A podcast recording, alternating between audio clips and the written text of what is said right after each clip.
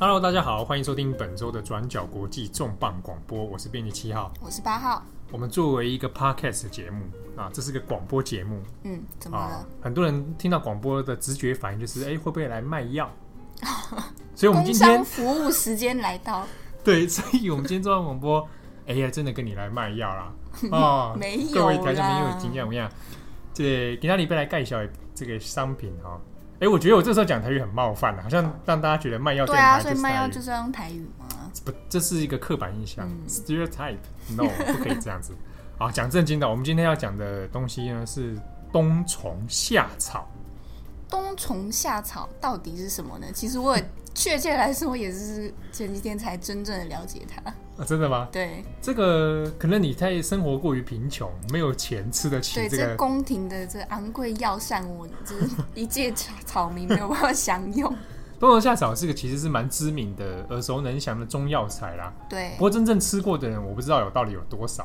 啊，我小时候到现在也是耳闻过啊，好看过，但是也从来没有吃过。嗯。啊，冬虫夏草的英文叫做什么呢？Winter bugs。才不是。Summer。哦，我后来有查到一个不是学名的。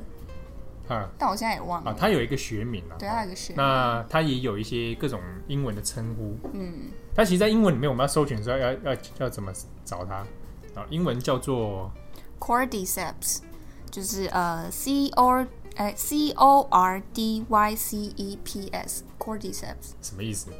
就是一种呃菌跟草的一种比较大的统称。蛹虫草啊？哦，类似蛹虫草。对，就有时候用英文搜寻的时候，可以用这个类目去找。对，但它不是专指冬虫夏草，它是一个比较 general 一一个比较大类别的说法。好，那我们今天会讲冬虫夏草呢，原因是因为其实最近有一些新闻报道出来，好，不管是西方媒体的，好，或者是在中国，甚至是日本，都有在讲说冬虫夏草呢，其实近几年。应该说，近十年以来，其实它产量越来越少了啊。它本身就是一个稀有的中药材啊。那现在产量越来越少，也许在不久的将来，也许大家是再也吃不到冬冬虫夏草。那冬虫夏草它稀有之处在什么地方？它很特别啊，你知道吗？我不知道。冬虫夏草，它冬啊，俗称就是冬天是虫，夏天变成草。草。这样讲根本就是废话嘛，对，啊、对不对？冬虫夏草呢？它怎么说？它本来是这种真菌类，还有一种菌类嘛。然后呢，寄生在很像蚕宝宝的那个里面。然后呢，经过一段时间，它的菌丝体冒出来。在夏天的时候。对，没有啊，冬天的时候啊。你说啊，夏天的时候会长，冬天夏天的时候气温升高就开始冒出来，长成草了。嗯。啊，它冬天的时候它寄生在那个虫体里面。嗯。你你讲的这样搞得我很混乱。总之呢，它之前会寄生在虫体。然后菌丝体长出来之后，其实气温升高了，到了隔年的春天、夏天的时候，它就变成了草了。好，那因为这个本身它其实分布的不是全世界都有啦，嗯，它主要分布在比如说中国啊，然后印度、西藏、尼泊尔啊，还有不丹。那而且它要生长环境是比较高海拔地区，嗯，好像要在三千公尺以上，三千公尺以上可以看到，对。那所以采集方面呢，它其实是比较稀少的，但是它之所以会越来越少哦，主要还是因为其实有分几个层面啦，一个是过度的采集啊，因为冬虫夏草作为一种所谓中国珍贵的补药啊，尤其尤其它这个功能里面也常会讲说它对肺部是好的啦，嗯，益肾什么益肾啊，哈，哎，益肾对止咳化痰啊，那益肾就是说它对肾脏的。帮助很好，嗯，那你知道，在这个所谓的华人世界里面，听到对肾脏帮助很好，他们就会马上连接到啊，这可能是壮阳，嗯，哦，固肾，所以就会你知道大量的大量消耗啊，就像过去有些有的人要吃一些比较那种补药啊、嗯、什么之类的啊，就会有这些方面很大量的需求，但是它本身产量就没有很多，嗯，所以变得就是物以稀为贵。可是因为它在大量采收的状况下，其实会对环境造成一些迫害啊，比如说它在要进到高山里面，那要大量采集，可能要就要伐木啊之类的。另外一个造成它产量减少的原因是，它其实要有需要一定的低气温嘛。对。啊，尤其在高海拔地区。但是根据美国呃 Stanford 大学他们的相关研究指出呢，大概在近二十年来，气候变迁的关系，啊，温度提升了，嗯，所以也导致说温度环境的变化，让冬虫夏草的产量也随之变少。嗯，就全球暖化下面也是有影响。对，所以在这种种的因素之下，啊，冬虫夏草整体的采收量都比过去往下滑了很多。那也许会慢慢的在未来呢，就再也吃不到了。啊，中国人可能就会有点崩溃。嗯，那其实它价格应该，所以同时也涨很多嘛，因为原本一斤一公斤可能就……对啊，我查过一些中国的资料，嗯，哦，有看到其实价格那个有不同种说法，一种说法是用克来算法，一克冬虫夏草可以要价人民币大概四百到五百都有可能，就台币大概两千块左右。对啊，得跟两千到两千五左右，好，但是也有往往上更高哄抬的。这个这个价格市场在中国是有点混乱。嗯，那另一笔在中国的资料有显示，一年会需要使用到的冬虫夏草量重量大概有可能要到一百多一百多吨。在中国，在中国还是全世界？中国中中国哦，好，所以那个量其实非常的惊人。所以你也知道，那个那个恐怕采收速度是非常之快的，赶不上这个人。对，而且它也不是四季都有啊。对啊。好但也因为相应的有这些高需求，还有它本身的高单价关系，嗯，所以市场上就会开始出现假的冬虫夏草。啊，尤其在中国哦，奶粉也有假的嘛，哦，那冬虫夏草当然也有假的，它怎么个假法呢？比如冬虫夏草不是长长一条嘛，对，哦，一边是虫体，一边是它那个菌丝体嘛，嗯，那有那个冬虫夏草它里面它其实是本身是断掉的，什么意思？它是坏掉的冬虫夏草。什么叫坏掉？坏掉的冬虫夏草，它不是完整的。你说它只给一半吗？不是，它用牙签插起来。你说插在里面？对，是让它看起来像是好的，或者还有更过分，用铁丝。那这样吃下去不就？对，你吃下去会有出问题。对啊。好，那还有一种是，它怎么做假法呢？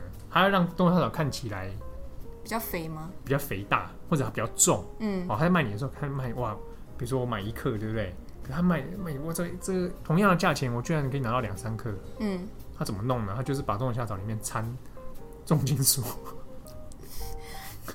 重金属，掺金属，太扯了。铁丝是一种啊，还有加其他重金属，哦、然后让它看起来变重。嗯，还有那比较肥大的，嗯，有的也是假的，就是拿很像的虫，然后再粘到树枝上。你说这很是不是很夸张？这是之前那个中国、哦、中国青岛那边有一些发生真的发生发生这样的事情，哦、拿假的虫配其他的那个树枝，嗯，啊骗你没看过啊？那还真的没看过。哎、你看这个这个冬虫夏草，哎，看起来也很像，有没有？嗯、就拿去吃了。所以这种假的这种事情也是有造假也不少啊。不过相应的，其实既然你说天然的东西采不到，那在中国其实也有人在想办法做人工栽培啊。嗯，我们就用一些呃技术方法哈，在一些这个栽培室里面，尽量看看用人工方式栽植出来。嗯，好，那现在也有市市面上也有在流通这样的人工栽培出来的冬虫夏草。那当然也有人觉得说，哎、欸，那好像可能功效有没有打折？不如天然的好，然后天然的雄厚啊，大家都好像会有这个迷失啦。对，但是其实也有一些健康专家指出，其实冬虫夏草本身它因为里面内含那个砷，重金属，对，砷含量有点高。那服用的话，其实长久以来可能会对身体造成一些负担。啊，就过犹不及啊。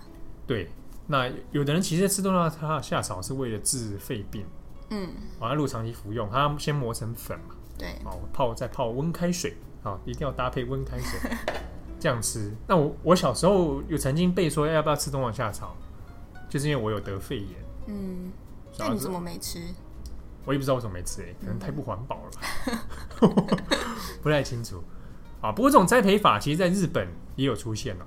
因为我最早看到这个冬虫夏草的新闻，其实先从日本那里看到，他们有在做人工栽培的。哦，啊，在一些县市，然后有些日本的企业在做人工栽培。嗯，那还有一种是还有替代版北虫草，北北是北边的北。啊，嗯、北虫草是有点像冬虫夏草的。算起来有点像亲戚，对，像减配版也、哦、这样说好像也可以。嗯，它也是也可以用人工栽培的方式栽植出来，啊，功效也蛮接近的。但它比较便宜吗？对，也比较便宜。嗯、但也有人会觉得说，那它功效好像比较弱。嗯嗯。好、哦，那有趣的是哦，在日本看到这方面的新闻的时候，因为日本也也有会吃所谓中药，对，他们会叫汉方。嗯。哦，汉方就是汉就是汉朝汉朝汉配方的方，汉方药，他们会出也有做那种便利包的那种感觉。便利包。很像。很像那种我们吃那些什么柠檬 C 的那种粉啊，哦，他们也会做成那样，然后就搭配服用。嗯，那他们有时候在介绍中国冬虫夏草的时候，也会把它走向那种很神秘的那种路线。我看过有一种冬虫夏草公司，日本的，嗯，他介绍说这是中国的这个不老不死的秘药，而且还有有的那个文宣都弄得很就是。在骗人，就有点像什么天山雪莲，对，就是把它有神东方神秘化，化嗯、然后就说什么啊，秦始皇当年就是为了求这个仙药，这仙药就是冬虫夏草，哦、这是毫无根据的说法。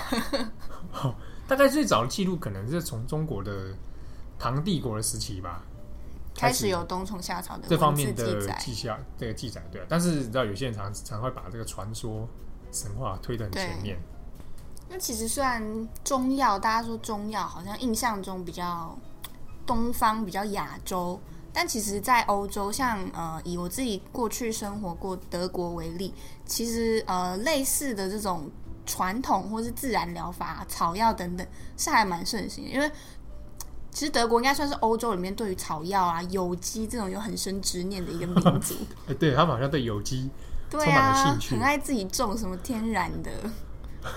就你随便走一走，你在路上看到什么 bio，就是那个有机，啊、然后有可能会什么有机超市啊等等的。哎，我们帮这个听众朋友拼一下那个字好了。哦，B I O，bio。B o, 对。好，那你说在德国也，那德国也会流行吃中药吗？吃中药，呃，不至于到流行。不过，呃，如果有去德国生活过或是去观光的。呃，听众朋友可能有注意到有一种酒类，它叫做 Jägermeister。Jägermeister。对，Jägermeister 在超市或是呃蛮多地方你都可以买。它就是一瓶也没有算很大，它是一种药酒，它算一种药酒。那是像我们的养养命酒那种。它就是 Jägermeister 的意思，就是 Jäger 是猎人的意思啊，然后 Meister 是大师，所以它就是猎人猎人大师，就是听起来有一种 森林中，你知道吗？对，那这种酒它其实是来自呃德国的下萨克森邦，嗯，那它会用呃很多种不同的材料，它可能是草药或者是水果啦，或者是一些香料，但它没有公布说它完整的配方。不过就是这种种一些比较草本的东西合起来，那它就变成一种药酒，在德国其实蛮流行，就是你可以单喝，或者是你把它加在一些其他的。呃，饮料加在一起喝，哦，可以套别的饮料。对，你可以套在一起喝，喝了会怎么样？搭配鸡腿，就你会醉。只是它浓度大概百分之三十五。它会有，比如说像你说有益所谓的养生啊，对身体好啊，活络精血啊之类的。我觉得我个人没有觉得他们喝的时候是依靠着养生的精神在喝，功能性不是为了功能性。我个人的观察，我觉得可能比较现代，不是这么偏。为了说养生或干嘛，真的是为了买醉啊，也或是为了那个口感吧。口感，你你有喝过吗？我喝过一次，我是呃，我朋友在喝的时候，我有稍微小酌一口，不是我喜欢的类型。草药味很重，就药酒那种感觉比较比较明显哦。对，就是会让我回想一些吃，好像回到台湾在吃中药的那种 回忆。对。不过在德国好像也有一些。中医诊所，呃，诊所，你也可以广义来说可以说是诊所。不过，其实，在中医在德国不能够算是一种正式的医生，啊、就是其实还是西洋的科学在他们认定中是主流医学。嗯、那中医的话，算是被归类在互补性或者是呃、啊、非主流的治疗方式，对，有点类似。然后呃，如果你要当中医师的话，呃，根据我查到的资料的话，你是要通过呃医生考试，他们就不是叫做嗯，嗯中文翻译的话，可能翻传统疗法或是自然疗法是比较适合。嗯，那德文的话是呃 Heilpraktiker，就是治疗的实行者的意思。哦、对，那你通过这个考试之后，你就可以拿到这个执照，你就可以。来进行一些所谓我们认知中一些呃配草本药方啊，或者是针灸啊，或者是气功等等的疗法。嗯，不过说到底哈、哦，这个冬虫夏草到底适合什么样的人来服用呢？好、嗯，我们前面讲了这么多，我们最后还是要介绍一下这个产品的客群到底是什么样的群众。嗯，哦，比如说这个常常心这个精神不济啊，啊，或者觉得生活压力、工作压力很大啊，想睡觉啊，然后觉得身体不舒服，讲很疲劳啊，容易疲劳，哎，就是我们这种人啊，啊，我们就很适合。来服用这个冬虫夏草，但它可能你不是说很贵吗？很贵啊。对啊。所以我们就说可以去多运动啊，养养养培养这个健康的生活习惯。练气功，练气功，练气功也是一种方法。对。好，感谢大家收听本周的转角国际重磅广播。我们的中广广播都会在转角国际的网站上面，我们都会有同步做一个图文报道版。嗯。所以想看更多的。相关新闻图片的话，比如说冬虫夏草到底长什么样子，嗯，你也可以来看一下我们的网站上面的文章图片。好，我是编辑七号，我是八号，拜拜，拜拜。